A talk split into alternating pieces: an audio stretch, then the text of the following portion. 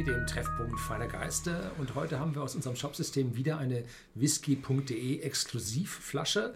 Kostet dieses Mal mit 82,90 ein bisschen mehr, aber Sie werden gleich sehen, warum diese Flasche ein bisschen mehr kostet. Es ist nämlich äh, eine nachgereifte für, ups, für neun Monate in Oloroso Sherry Cask Fresh Wet Cask nachgereifter Orantoschen. Und äh, das führt zu ganz, ganz heftigen Aromen. Und ja, darum haben wir diese Flasche ausgewählt. Äh, und es gibt nur 847 Flaschen davon. Sie müssen sich also über den Sommer wird was gehen. Das 846 so gehen dann in den Verkauf. aber äh, ob sie bis zum Jahresende durchhält, ich wage es zu bezweifeln. Mhm. Ja, was ich sehr interessant finde an dieser Flasche ist, es ist ein 2007er Ockentoschen. Wir kennen ja, es gibt eine ganze Menge Ockentoschen auf dem Markt, aber die sind öfters mal Knowledge Statement. Es gibt auch ein paar mit Altersangabe, aber die sind alle relativ in einen Stil gemacht. Mhm. Und der ist weit, weit weg von dem Stil, was wir hier haben. Das ist das Privileg der unabhängigen Abfüller, ja. vor allem wenn sie anfangen nachzureifen. Ja. Äh, diese Serie, der Unchill Filtered Collection von Signatory Vintage mit Andrew Symington, die haben lange, lange Jahre, bestimmt schon 10, 15, ach, 20 Jahre auf dem Markt, ähm, haben lange Jahre die Fässer so genommen, wie sie waren. Und seit ungefähr, ich sag mal, zwei, drei, vier Jahren sehen wir auch Nachreifungen. Das heißt, jetzt mhm. beginnt die kreative Arbeit des unabhängigen Abfüllers. Mhm. Und das führt nun zu ganz ungewöhnlichen Aromen. Mhm. Und Orantoschen ist ja eine Brennerei mit drei Brennblasen, also Triple Distillation, wo aus der dritten Brennblase es dann mit 80 Volumenprozenten hinten rauskommt. Das heißt, es ist ein relativ hoch destillierter Alkohol, der ja schon etwas neutraler wird. Das heißt, das Fass hat einen viel, viel stärkeren Einfluss bei einer Dreifachdestillation auf den finalen Geschmack des Whiskys, weil halt mit den 80 Volumenprozent Alkohol immer weniger Aromenstoffe mit übertreten beim Destillieren. Natürlich aber auch, mm, zum guten Teil ist es ein feinerer Brand. Also man sagt dem äh, auch im Toschen auch nach, dass er recht schön rund ist und nicht so viele Ecken und Kanten, nicht so sprittig ist. Nicht so viele Fuselöle hat. Genau, nicht so viele Fuselöle hat, eben auch nicht so würzig ist, wie du es gerade benannt hast. Genau. Und äh, das jetzt mal in einem kreativen Prozess, in einem ja, so heftigen Fass, wie wir es hier schon sehen, keine Farbe drin. Also man kann über die Farbe schön reden, wenn man nicht irgendwas äh, an Farbstoff reinkippt. Und das ist äh, klasse Geschichte. Also ich bin da echt gespannt, was da Andrew so produziert hat. Ich glaube mich aber zu erinnern, dass wir den ausgewählt haben.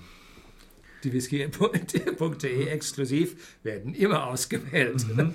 Das Blöde ist nur, da ist immer so ein, so, ein, so ein Gap, so ein zeitlicher Gap. Und wenn man dann zwischendrin viele probiert hat, dann ist so, habe ich den probiert oder hat der Horst probiert? Genau, das ist, jetzt, das ist jetzt die Problematik, weil wir sind ja nicht immer da.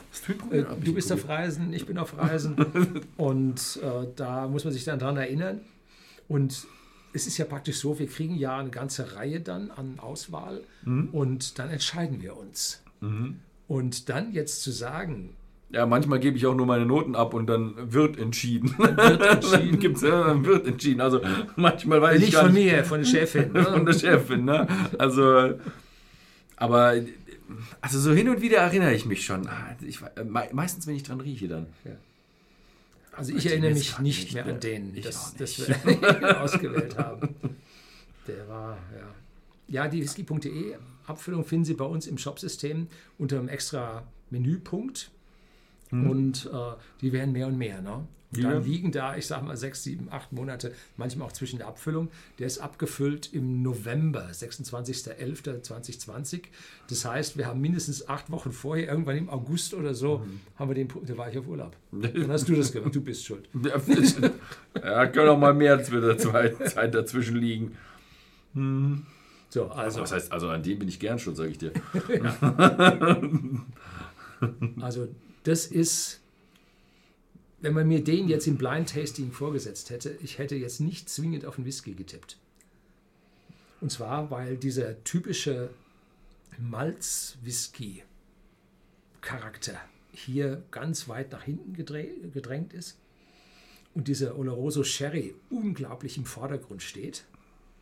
Und äh, mir kommt so vor, das war das Fazit aus unserem englischen Video, mir kommt so vor, als wir, ob wir hier einen ja, Fortified mhm. äh, Sherry vor uns hätten. Also ein Sherry, der einfach nochmals von den 20% auf 46% aufgesprittet wäre.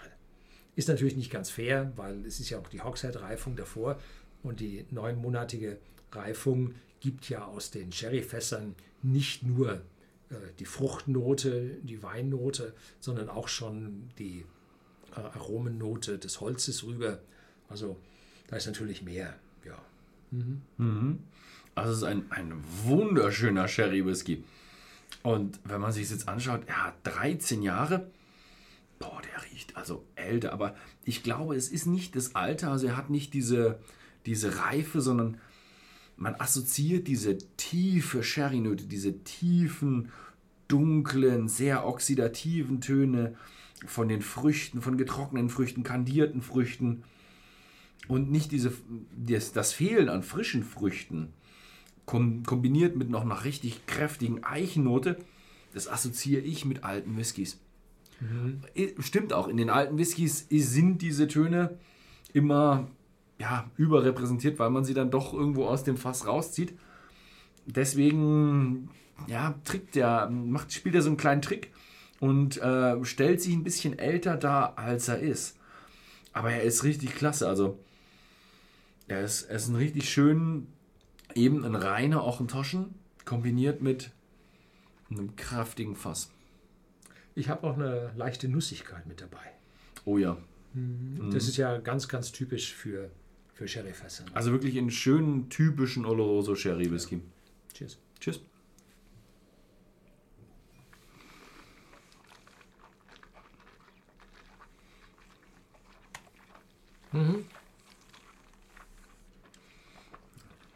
Die 46 Volumenprozente schreiben und drücken jetzt den Geschmack richtig rein.